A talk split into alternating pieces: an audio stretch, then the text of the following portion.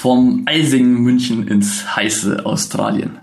Die Sportgondel reist heute nach Melbourne zu den Australian Open, dem ersten Tennis Grand Slam des Jahres. Also reisen zwar nicht richtig, aber zumindest werfen wir mal äh, einen Blick darunter. Wir, das ist mein Kollege Benjamin Markthaler und ich, Thomas Jensen.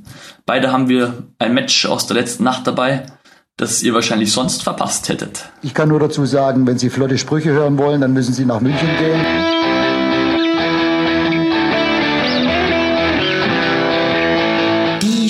Die Sportgondel.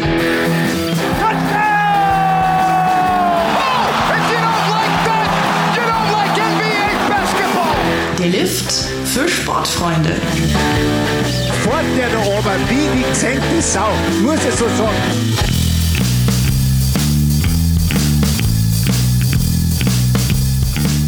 Guten Morgen, Benny. Guten Morgen. Wie geht's dir? Alles fit? Ja, so mehr oder weniger. Mein Kaffee steht neben mir. Äh, ich habe eine längere Nacht hinter mir, deswegen äh, bisschen müde. Aber es sieht so aus, als wärst du auch nicht der fitteste heute. Nee, ähm, ich habe mich schon, ich habe mich schon äh, frischer gefühlt. ähm, wir sind nämlich heute beide für euch da draußen sehr früh aufgestanden. Bei mir war es äh, halb drei. Bei dir, Benny? Ich war tatsächlich, ich bin nicht aufgestanden, ich bin wach geblieben. äh, es ging dann bis, lass mich überlegen, zehn vor, zehn vor drei war ich dann, konnte ich dann mal ruhig schlafen gehen. Okay, dann, na, dann hast du jetzt aber auch ein paar Stunden hinter dir. Also es ist jetzt Ortszeit äh, halb acht. Also, wo wir aufzeichnen, Ortszeit München. Wir sind in München, beziehungsweise du, du in Kaufbeuren. Bevor da Missverständnisse aufkommen, äh, ein paar Stunden hast du hinter dir. Ja, doch, ich konnte ich konnte ein bisschen schlafen, Okay. aber ich bin jetzt eigentlich mehr Schlaf gewöhnt die letzten Wochen. Okay, ja, ähm, vielleicht warum wir so früh aufgestanden äh, sind. Wir haben beide für euch ein Match dabei, äh, das wir uns heute gegeben haben, heute Nacht ähm, vor den Australian Open. Ähm, einen besonderen äh, Knaller, den wir uns jeweils einen rausgepickt haben, Mehr oder weniger. sage ich mal. Ähm, davor wollen wir uns noch aber einer anderen Frage widmen, wo jeder seinen Senf schon dazugegeben hat, die Quarantäne-Umstände und die besonderen Umstände vor dem Turnier, äh, die wir so ein bisschen, äh, wo wir heute einfach die, die, wie sagt man, die Debatte so ein bisschen setteln wollen, um ins Englische zu rutschen. Ich, ich habe mich dahinter geklemmt.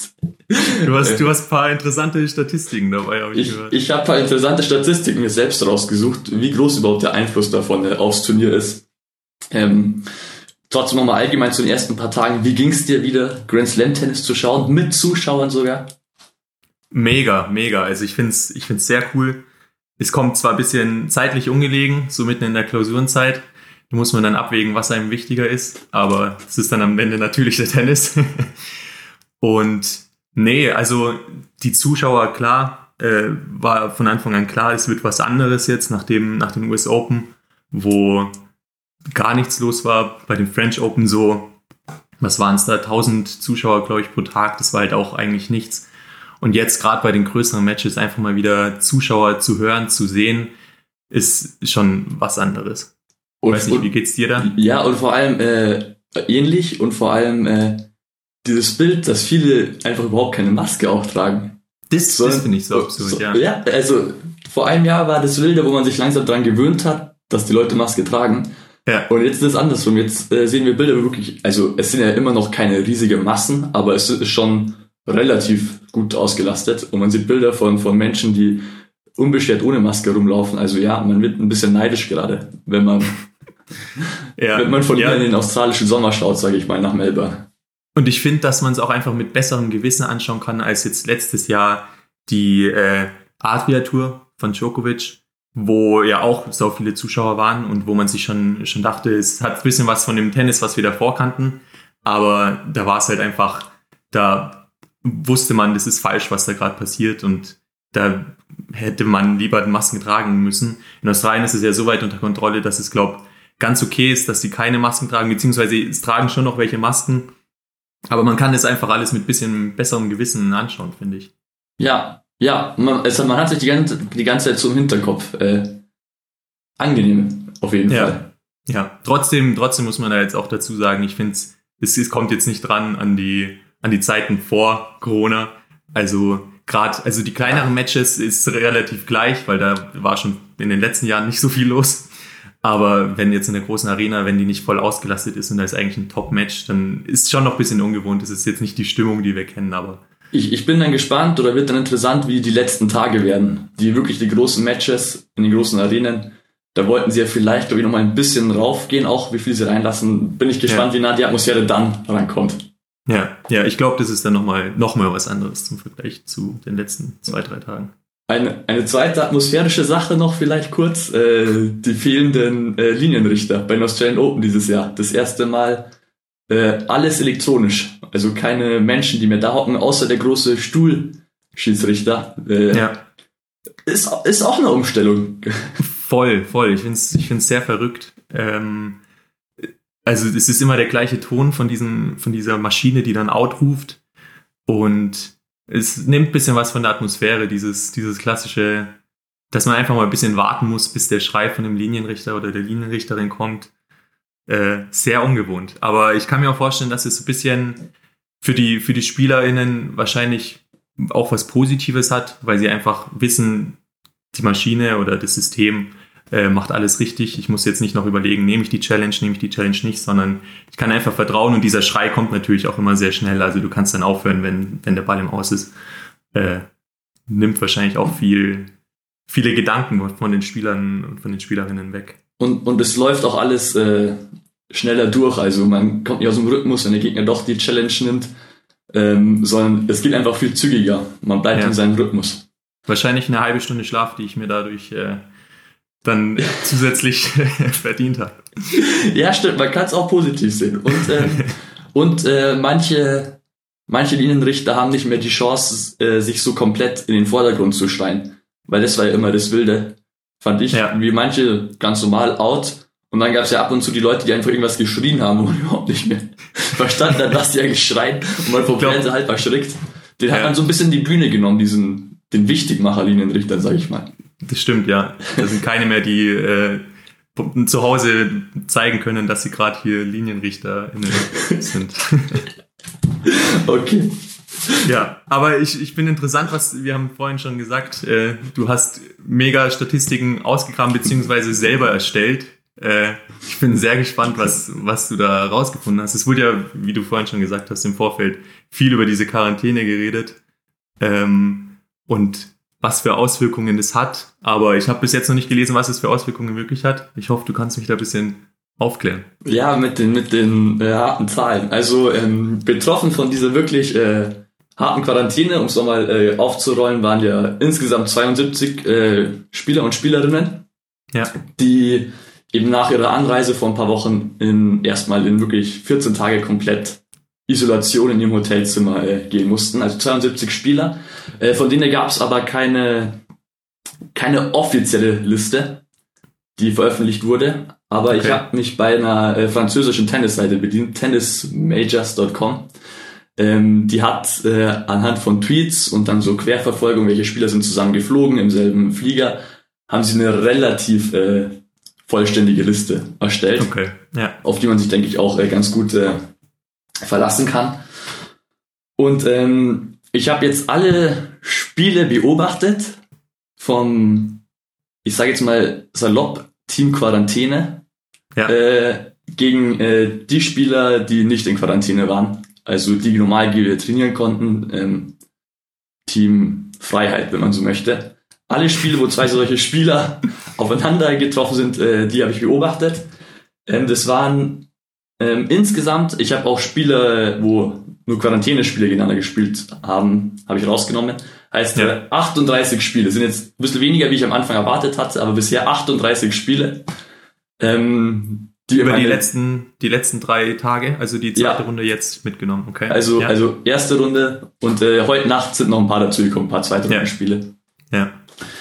Die in meine äh, Statistik mit eingeflossen sind. Und ähm, Drei Zahlen habe ich mir jetzt rausgesucht anhand dieser Matches. Du weißt, du, du weißt, wie man Spannung aufbaut. Ich bin, ich bin sehr gespannt. Dankeschön. Ähm, Es ist mir in der Schule seltener gelungen, mit Zahlen Spannung aufzubauen. Nein, wurscht, weiter geht's. Äh, natürlich der Gesamtstand, wie es nach diesen 38 Spielen steht.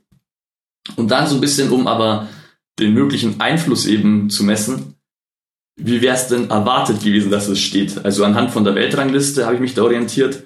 Wer war der Ja. Favorit und wie viele Siege hätte man erwartet bei äh, Team, bei den beiden Teams sozusagen? Ähm, machen wir, handeln wir das zuerst ab. Äh, es steht nach 38 Spielen. Willst du schätzen, Benny? Oh, 38 Spiele, okay. Es steht. Also es geht wirklich darum, äh, Team Quarantäne gegen Team Freiheit. Ja, Team nicht Quarantäne sozusagen. Okay, da sind aber auch Spieler dabei, die natürlich als höher gesetzte dann in der Quarantäne waren gegen Spieler, die nicht oder Spielerinnen. Ich, ich sag jetzt, Team Quarantäne hat zwölf gewonnen. Okay, du bist, du bist nicht weit weg. Queen, Team, Okay. also rel Mittel. Relativ guter Tipp, würde ich sagen. Ähm, es steht 20 zu 18 für Team Freiheit. Also Okay. es ist sehr eng. Es ist sehr eng, dieses Krass. Rennen. Ja, Ähm, also das ist erstmal die, die erste Erkenntnis, es ist keine große Führung für die Spieler, die nicht in Quarantäne waren. ja, Und ähm, wenn man sich jetzt die erwarteten Siege anschaut, dann ist die Überraschung eigentlich noch größer. Ähm, weil hätte immer der Spieler gewonnen, der in der Weltrangliste weiter oben positioniert wäre, dann wäre ähm, Team Quarantäne noch weiter hinten mit äh, 15 zu 23. okay. Okay. Das, ja, das heißt, man muss erstmal wirklich. Äh, Es ist, es ist kompliziert, aber kommst du, kommst du mit soweit? ich komme ich komm, äh, soweit mit, ja. Okay, das heißt, ähm, Team Freiheit hat zwar, hat zwar mehr Spiele gewonnen, aber ähm, weniger, wie man erwartet hätte, selbst ohne einen fehlenden Spielrhythmus des Quarantäne-Teams. Ja. Und jetzt hoffe ich, dass du noch bereit bist für die dritten, dritte Ebene, die ich noch oben drauf Okay. setze. Und zwar, äh, wie viel, es gab natürlich äh, Überraschungen, also von beiden Teams, dass sch- schlechtere gesetzte Spieler gegen besser gesetzte Spieler gewonnen haben. Ja. Ähm, und Team Quarantäne hat sogar äh, mehr Überraschungen geschafft. Also elfmal hat ein Spieler, der in Quarantäne war und gleichzeitig schlechter gesetzt war, gegen seinen Gegner gewonnen. Team Freiheit hat nur siebenmal einen besser gesetzten äh, Spieler geschlagen. Da fällt uns natürlich äh, Bernarda Pierre da sofort ein, die Angelique Kerber leider besiegt Ja. hat. Das ist so Ja. ein klassisches Beispiel, wie es so befürchtet war, dass es Ja. öfter äh, ähm, ähm, auftreten könnte. Aber es war fast andersrum. Quarantäne hat mehr äh, Überraschungen geschafft. Ja, Das ist crazy. Also elf von diesen 18 äh, Quarantänespielern waren sogar dann auch noch Überraschungen. Das ist dann doch Ja. eine. Das ist die, die Zahl, die letzte, die hat mich jetzt nochmal am meisten äh, überzeugt. Nee, also ähm, ich, ich gebe natürlich zu, äh, es, es ist jetzt keine riesige Anzahl an Matches, das ist irgendwie, glaube ich, statistisch ähm, schon großen Rückschluss auf die nächsten Turniere zulassen würde, falls sowas öfter passiert. ja. Aber jetzt, ich finde, allein für, für dieses Turnier ähm, ist es auf jeden Fall so, ja, es zeigt, dass die Quarantänespieler nicht so einfach so zu Statisten geworden sind, die einfach in der ersten Runde sich hinstellen und äh, vom Platz geschossen werden. Glaubst du, das hat psychische Gründe? Oder wieso glaubst du, dass die, dass die ja wirklich so überraschen konnten? Ähm, Weiß nicht, vielleicht hast du ein paar, paar Spiele davon gesehen, gerade die Überraschungen. Ja, es ist, es sind natürlich immer die, ähm, ähm, die, es ist natürlich die Einzelfälle, die man wahrscheinlich einzeln äh, bearbeiten muss, aber beispielsweise ähm, Anastasia äh, Potapova, die Russin, äh, aktuell an, an 101 gesetzt, war schon mal äh, weiter vorne, ähm, hat äh, in der ersten Runde Alison Risk äh, rausgenommen und hat heute Nacht jetzt nochmal gewonnen. Also die hat sogar schon zwei Siege gefeiert als Okay. Quarantänespielerin.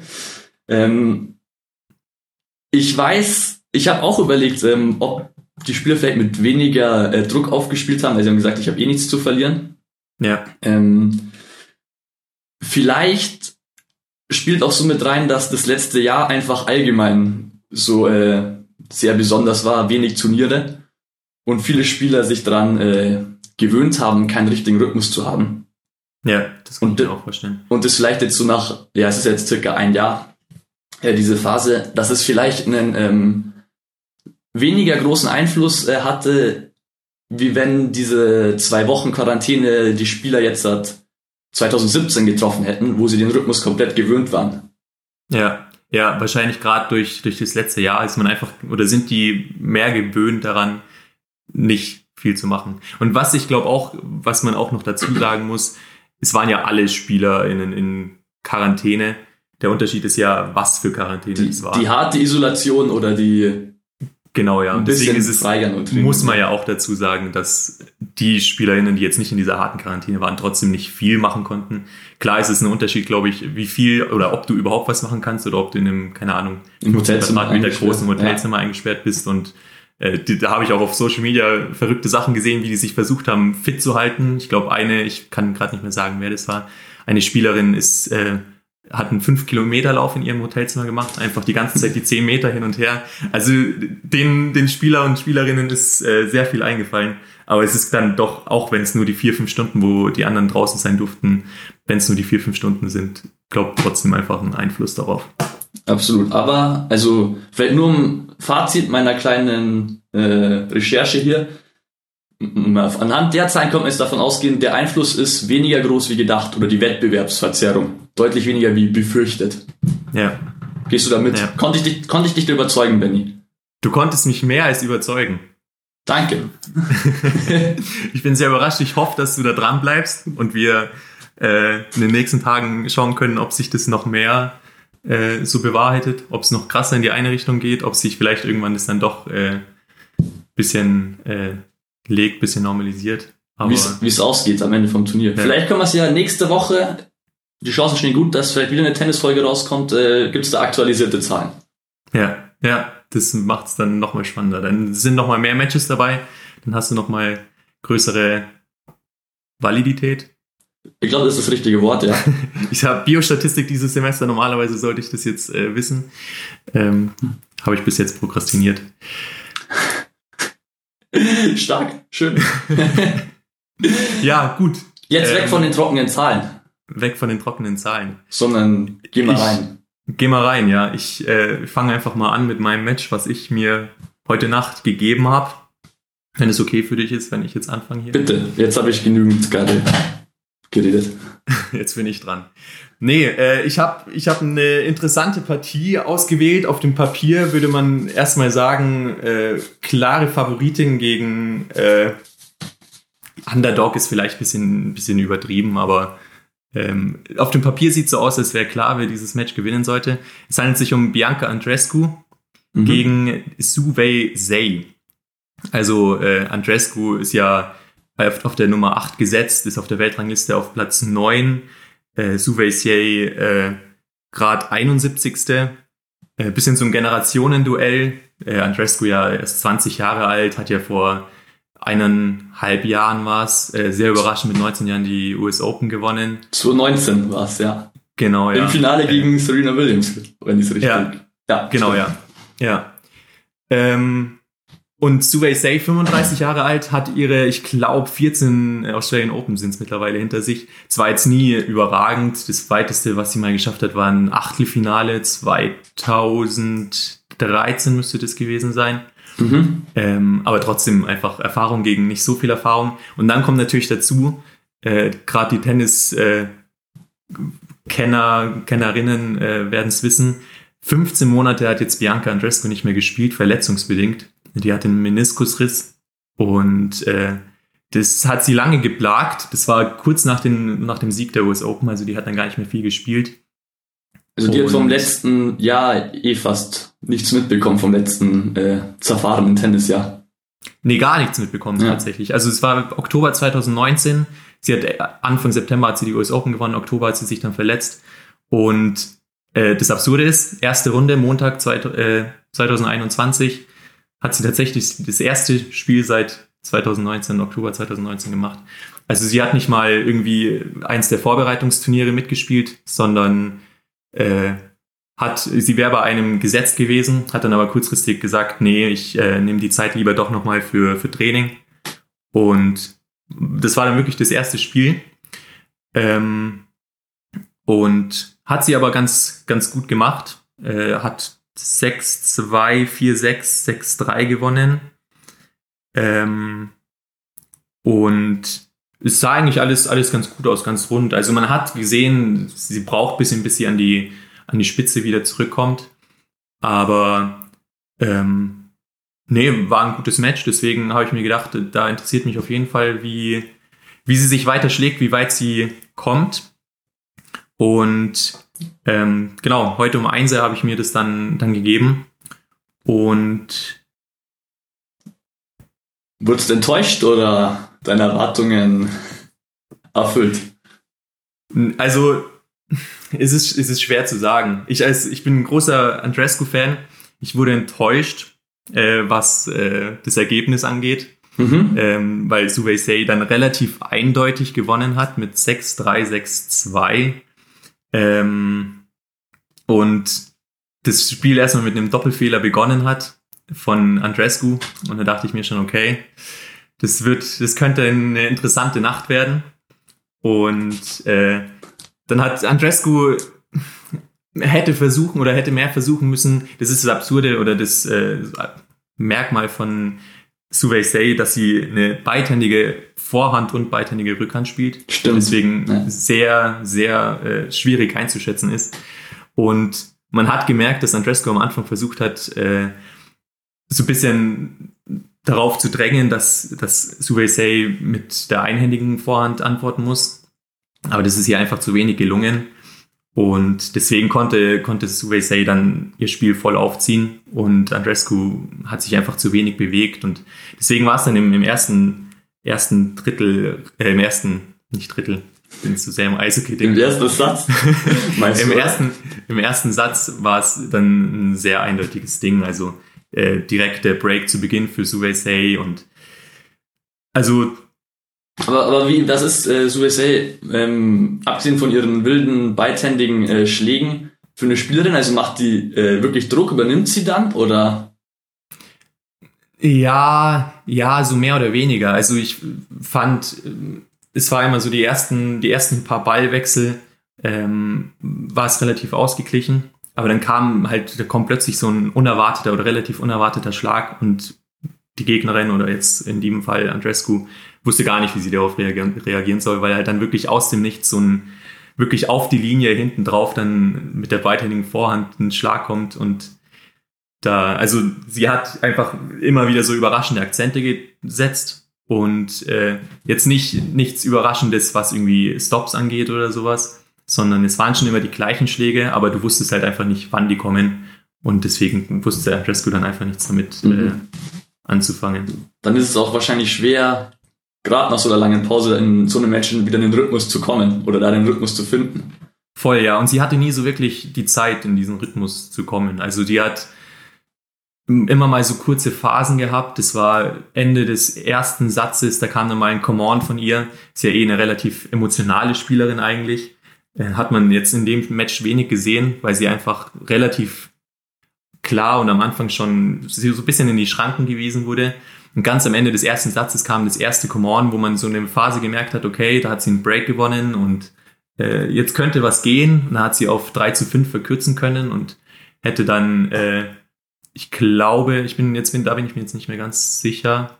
Nee, es war dann das, eins, äh, genau, das eigene Aufschlagspiel. Also sie hätte aufs 4 zu 5 sogar noch äh, verkürzen können und das hat dann aber Suwei Sei äh, gewonnen.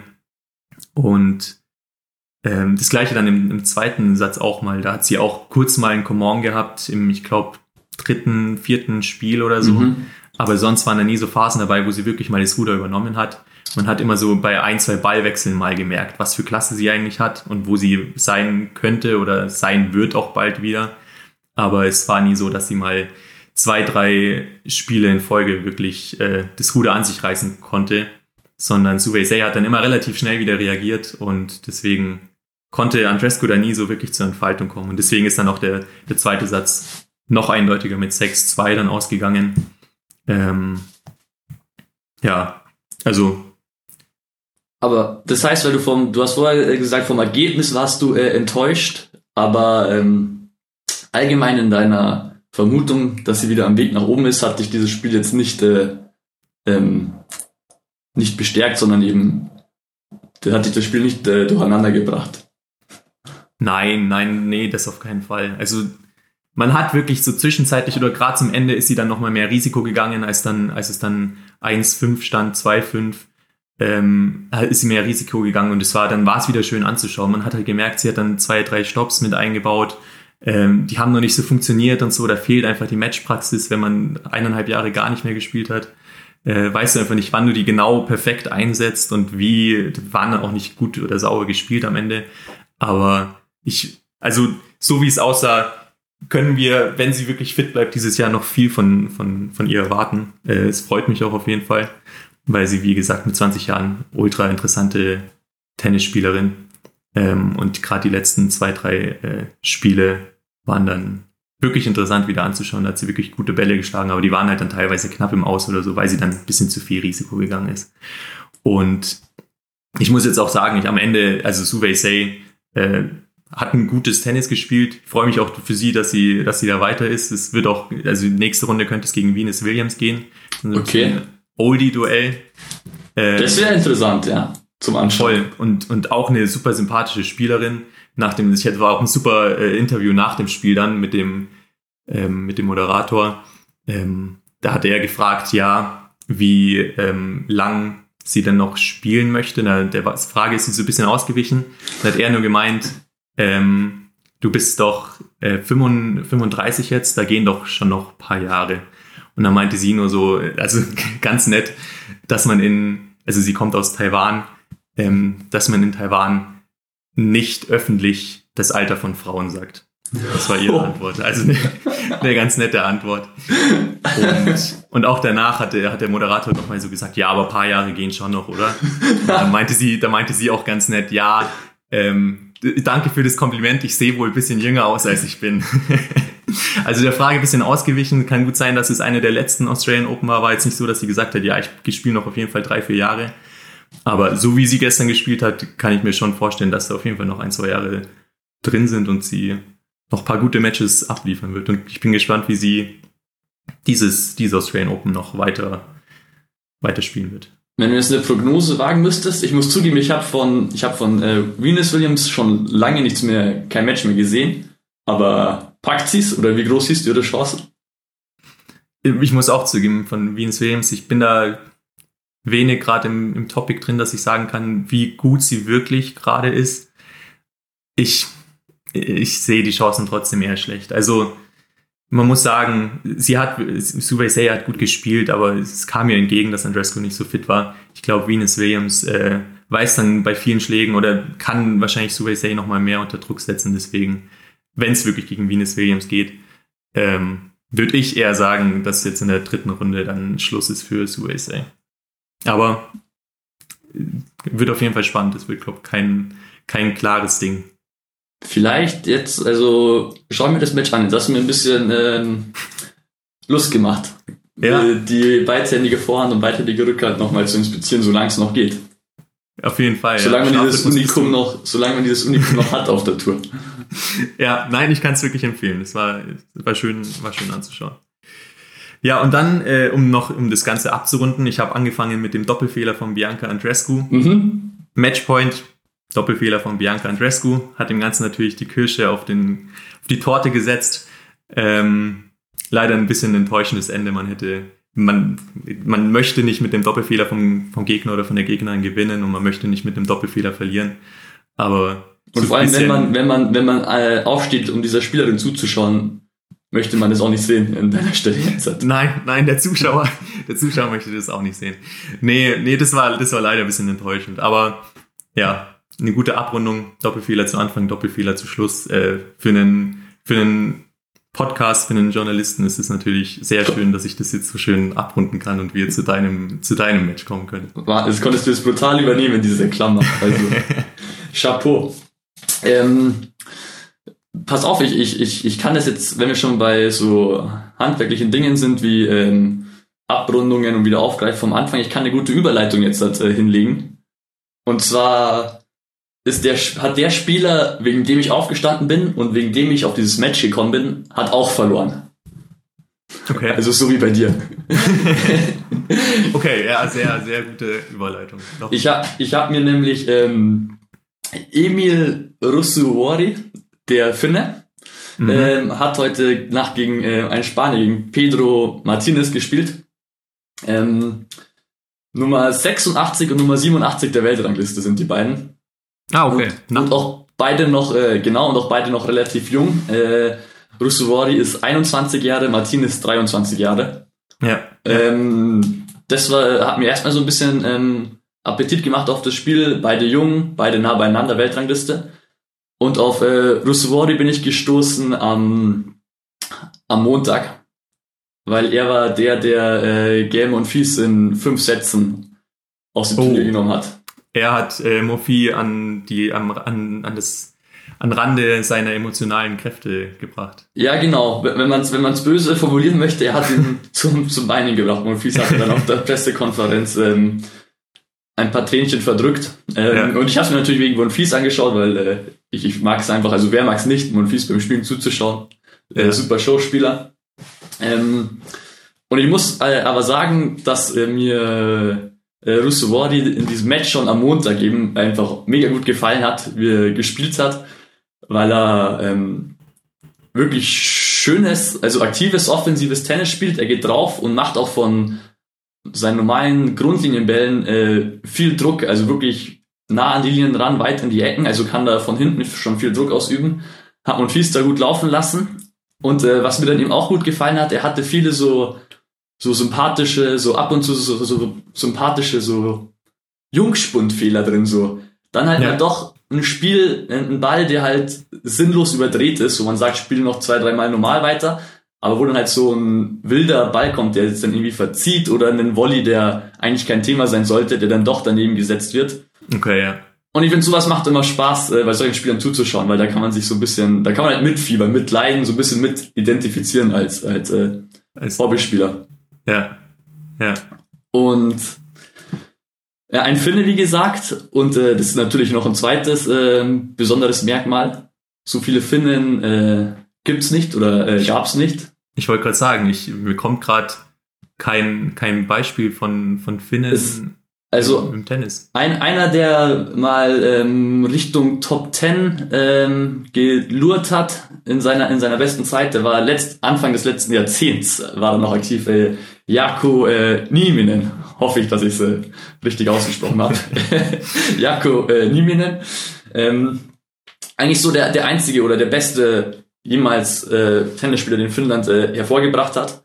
Okay. Ähm, konnte auch ein paar Titel auf der Tour gewinnen und war, glaube ich, mal, jetzt habe ich die genaue Zahl nicht im Kopf, also er war mal nah dran an den Top 10.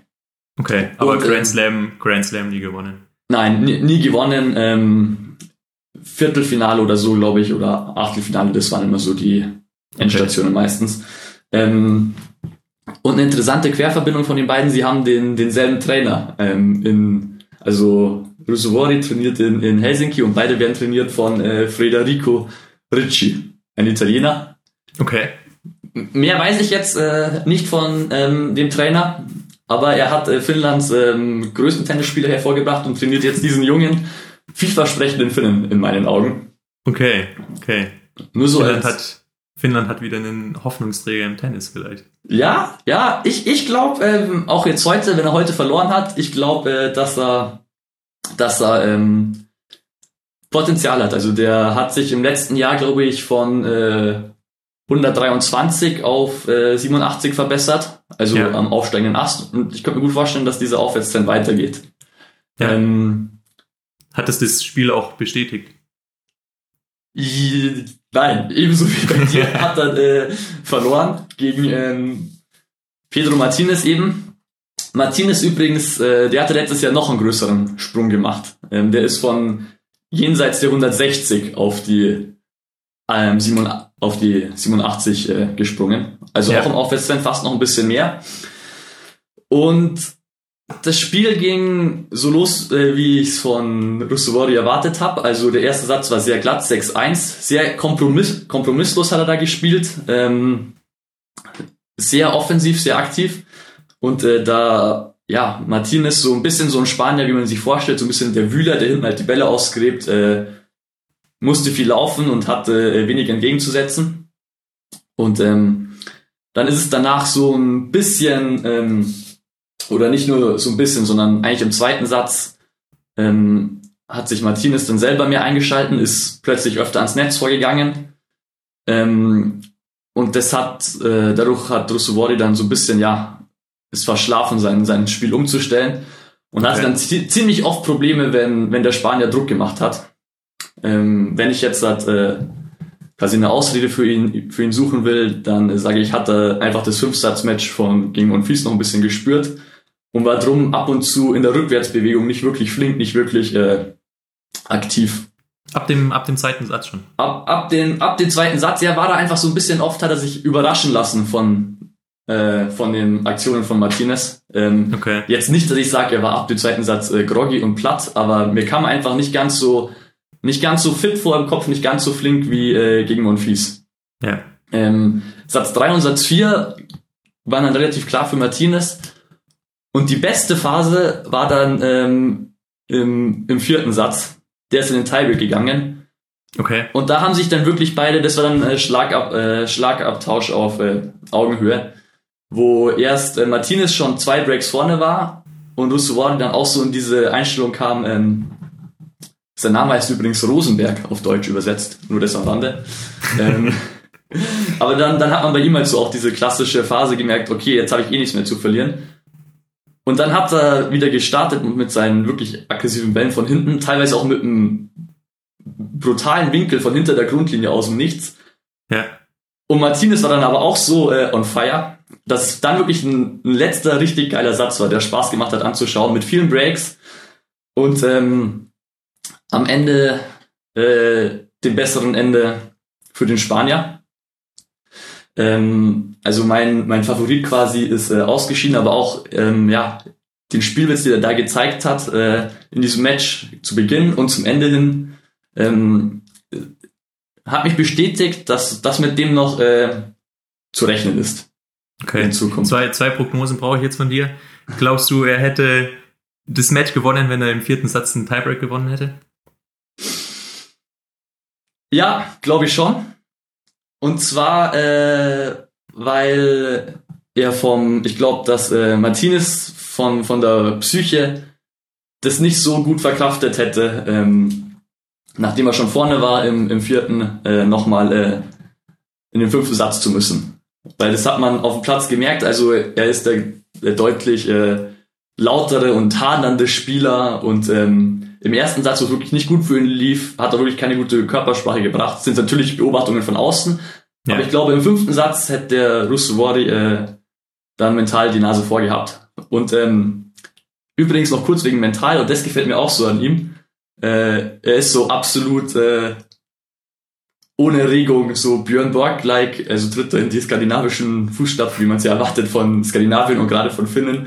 Also egal was passiert, äh, ob er überragende Bälle spielt, ob er am Montag Monfils rausnimmt, der größte Sieg seiner Karriere, keine Miene, keine Grinsen, keine kurze Faust, sondern äh, eiskalt wirklich. Okay, und das mit 21 Jahren, das klingt sehr abgebrüht. Das, das mit 21 Jahren, sehr abgebrüht, ja. Wow, okay. Meine zweite Prognose, die ich noch von dir brauche, äh, bisschen weiter in die Zukunft schauend. Äh, einmal dieses Jahr noch Top 50 für Emil Russovori. Ja, für beide. Ich sag, beide spielen sich dieses Jahr in die Top 50, Russovordi und Martinez. Und wer würdest du sagen von beiden hat in langer Hinsicht äh, mehr das Zeug zu einem Topstar? Ähm, ich ich glaube äh, Russovordi, weil er glaube ich ähm, er hat variablere Anlagen. Also ja. ist ein bisschen der komplettere Spieler. Und äh, Martinez, ich hoffe, ich tue ihm da jetzt nicht unrecht. Oft habe ich ihn auch noch nicht gesehen. Aber diese, dieser klassische ähm, Rausrutscher, raus, der da hinten äh, alles umgrabt und die Bälle rauskratzt, ähm, der sich aber nicht so leicht tut, sein Spiel umzuschalten und äh, nach vorne zu gehen. Also ich glaube, Russovori, auch wenn er jünger ist, erscheint mir jetzt schon ein bisschen kompletter. Okay. Okay. Ja, dann bin ich gespannt. Vielleicht treffen wir uns in fünf Jahren wieder hier zum Podcast und, und können dann schauen, wie weit Rusuvori und äh, Pedro Martinez äh, geschafft haben. Ja, Ich, ich werde die beiden auf jeden Fall äh, beobachten, gerade Ja, du, du hast mir, du hast mir Lust auf mehr gemacht. Freut mich. Wollen wir, ähm, bevor unsere Aufzeichnungszeit hier äh, fast zu Ende ist, noch die großen Prognosen abgeben für das Turnier? Würde ich auch sagen, ja. Jetzt, wo du, wo du so, Wo wir so in Prognosen für die Spekulationslaune waren. ja genau, wo du so schon so viele Prognosen abgegeben hast, will ich von dir auch noch wissen, wie, äh, wie die Australian Open 2021 ausgehen. Was glaubst du, wer, wer macht's bei den Frauen, wer macht's bei den Männern? Bei den Männern habe ich meinen Favoriten, bei den Frauen bin ich ehrlich gesagt gerade noch mal überlegen. Ähm, aber ich fange ich fang mit den, ich fang mit den äh, Männern an. Äh, ich setze dieses Mal auf Tsitsipas.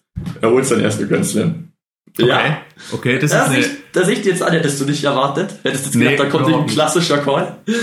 Ähm, und zwar habe ich ihn, ich habe ihn am Montag auch gesehen gegen äh, Simon, gegen den Franzosen, wo er komplett glatt in drei Sätzen durchmarschiert ist. ja, Und ähm, Team hat jetzt äh, schon vorgelegt letztes Jahr und ähm, ich glaube, er, er geht jetzt da äh, weiter in Sachen äh, Grand Slams für die für die jüngere Saison und er kommt er kommt mir sehr also noch fokussierter vor, wie er war und noch mehr bei sich und ich traue mir jetzt wirklich zu diese Konstanz über zwei Wochen. Also äh, ich glaube, er kommt da jetzt so alle recht natürlich wieder mit den großen drei, aber ich setze auf Tsitsipas. voll. Ich muss auch sagen, ich bin da auch mit dabei. Es ist ja eh immer so, Männer, da gibt's wenige Überraschungen leider, sondern das sind halt leider doch immer die gleichen. Deswegen bin ich da auch, ich kann mir nicht vorstellen, dass es dieses Jahr dann zur großen Überraschung kommt. Ich bin bei, ich bin bei Domi Team tatsächlich. Ähm, Okay, das, das wäre ja, es ist ja jetzt keine komplett langweilige These. Also, Nee, nee, es geht, es geht noch langweiliger. Nee, ich glaube, Ja. Nadal ist einfach äh, noch nicht fit genug. Klar, haben die hat das erste Match jetzt gut ausgeschaut am, am Montag, ähm, auch glatt in drei Sätzen gewonnen, aber mit seinen Rückenproblemen, wenig Vorbereitung und sowas, kann ich mir nicht vorstellen, dass er in dem Alter jetzt da Australian Open eh nie so sein Favorit Grand Slam. Deswegen nehme ich da Nadal raus und dann ist halt die, die Frage zwischen dem Joker und, äh, und Team und da bin ich, da bin ich bei Team letztes Jahr ein super Jahr gespielt und ähm, klar, jetzt Ende, Ende des Jahres ist er ein bisschen schwächer geworden und jetzt auch Anfang 2021 jetzt noch nicht so die perfekten Ergebnisse rausgehauen, aber heute hat- dafür hat- ganz glatt gegen den anderen Dominik, gegen Dominik Köpfer. Gerade. Genau, ja, auch in, in drei Sätzen. Und äh, der hat Blut geleckt nach dem ersten Grand Slam-Titel, deswegen äh, glaube ich, dass es, dass es jetzt auch so weit in, äh, Australien, äh, in Australien ist, dass, dass er da den Grand Slam auch holen kann. Dann schauen wir noch zu den Frauen. Ja, fang, fang ich diesmal an. Ich bleibe Okay. gleich im Redefluss. Ich bin gerade Mhm. ich bin gut dabei. Du hast da Blut ist es ja immer genau. ähnlich wie Team. Äh, da ist es ja immer ein bisschen schwieriger. Da bin ich jetzt äh, da gibt's ja nicht diese zwei, diesen Favoritenkreis, der, der jedes Jahr da äh, abliefert. Ich bin da tatsächlich bei Ashley Barty. Oh, Ähm, wenn man jetzt auf, auf das Blatt schaut, äh, als erste gesetzt und so, denkt man, okay, keine große Überraschung, das ist ein bisschen langweilig, was ich hier für Tipps abgebe. Aber man muss bedenken, die hat äh, auch letztes Jahr so gut wie kein Match gespielt. Februar hat sie aufgehört äh, mit Tennis, als dann die Quarantänen angefangen haben. Oder die, ja, allgemein die Pandemie halt einfach größer geworden ist. Und hat sich dann entschieden, äh, nicht auszureißen und in Australien zu bleiben und hat deswegen keine Matches mehr gespielt. Also auch wenig Spielpraxis, hat dann nur eins dieser vielen Vorbereitungsturniere jetzt in Melbourne gespielt und da aber gewonnen. Und auch gegen gute Gegner, Muguruza war da zum Beispiel dabei und dann in der ersten Runde direkt äh, 6-0, 6-0 gewonnen gegen, ähm, lass mich überlegen, Danka Kovinic. mhm. Ähm, also jetzt auch keine, ja, das ist jetzt keine, keine Ahnung, Wildcard oder Qualifikantin, sondern auch eine gestandene Spielerin, sage ich jetzt mal. Ähm, deswegen für mich Ashley Barty, die holt sich im, im eigenen Land und äh, ja, ja. Mehr muss ich gar nicht dazu sagen. mehr, mehr Ist jetzt- nein. Ich werde ich werd diese Beo- These weiter beobachten. Wie sieht's bei dir aus? Ähm, bei, den, bei den Frauen, ja, ist es schwieriger, wie du schon gesagt hast. Ähm, ich ich glaube, Serena Williams äh, macht's nochmal. Okay. Nachdem sie jetzt oft äh, nah dran war und dann irgendwie wegen äh, verschiedenen Geschichten in den Finals manchmal einfach nicht ihre Leistung gebracht hat. Ich glaube, sie hat jetzt Zeit, sich auf dieses Turnier so zu fokussieren und wahrscheinlich so vorzubereiten, ähm, dass sie diesmal schwieriger aus ihrem Tunnel irgendwie rauskommt. Und ich glaube, Okay. sie wird's holen. Körperlich auf dem Level, dass sie, dass sie da über sieben Runden. Ja, ah, da war, ja, da war ja die Geschichte mit der, mit der Achillessehne, war sie irgendwas Genau, von der ja. Reizung hat da rumgeschwirrt. Ja. Ich sag trotzdem, ich, ich hab's irgendwie, ich, ich, so irgendwie spüre ich das ein bisschen. So, jetzt Okay. hier über, weiß ich nicht wie viel Kilometer Entfernung, sage ich das mal, äh, dass die Serena mal wieder dran ist. Okay, okay. Ja, okay, ist interessant. Mal schauen, ob irgendeiner von uns äh, annähernd recht hat mit einem unserer Tipps. Ja, ich bin gespannt. Wenn, wäre natürlich cool, wenn die beiden es dann ins Finale schaffen. Ich bin mir gerade nicht sicher, ob die in demselben Tableau in derselben Hälfte sind oder ob es sogar möglich wäre. Das wäre natürlich noch mal cooler. Das wäre spannend. Hätte ich Aber- Lust drauf. Ja, bleibt spannend, interessant. Ja, spannend wird's dann auch, ja, äh, heute Nacht, wenn die letzte deutsche Frau im Mona Bartel hat ihr, hat ihr Match gegen Caroline äh, Muchow, glaube ich, wenn ich es jetzt richtig im Kopf habe. Ähm, Mhm, mhm. stehen wir da wieder auf? Die letzte, Die letzte verbliebene deutsche die Frauenhoffnung. letzte verbliebene Deutsche. Eigentlich, eigentlich muss man da fast aufstellen. Wie viel Uhr ist das? Weiß, weiß man das schon? Ich habe es nicht im Kopf, wann es angesetzt ist. Okay. Spielt auch keine Rolle, wir sind im Schlafrhythmus gut drinnen. Ja. Ähm, da wird aufgestanden in der Nacht. Wir schauen uns Mona Bartel an, wie sich die letzte deutsche äh, Spielerin äh, schlägt und hoffentlich in die dritte Runde kommt. Jawohl. Gut. Danke dir, Benny, für dieses kleine morgendliche äh, Australian Open Roundup, für das Gespräch. Ja, hat Spaß gemacht, hat Spaß gemacht. Ciao. Ciao.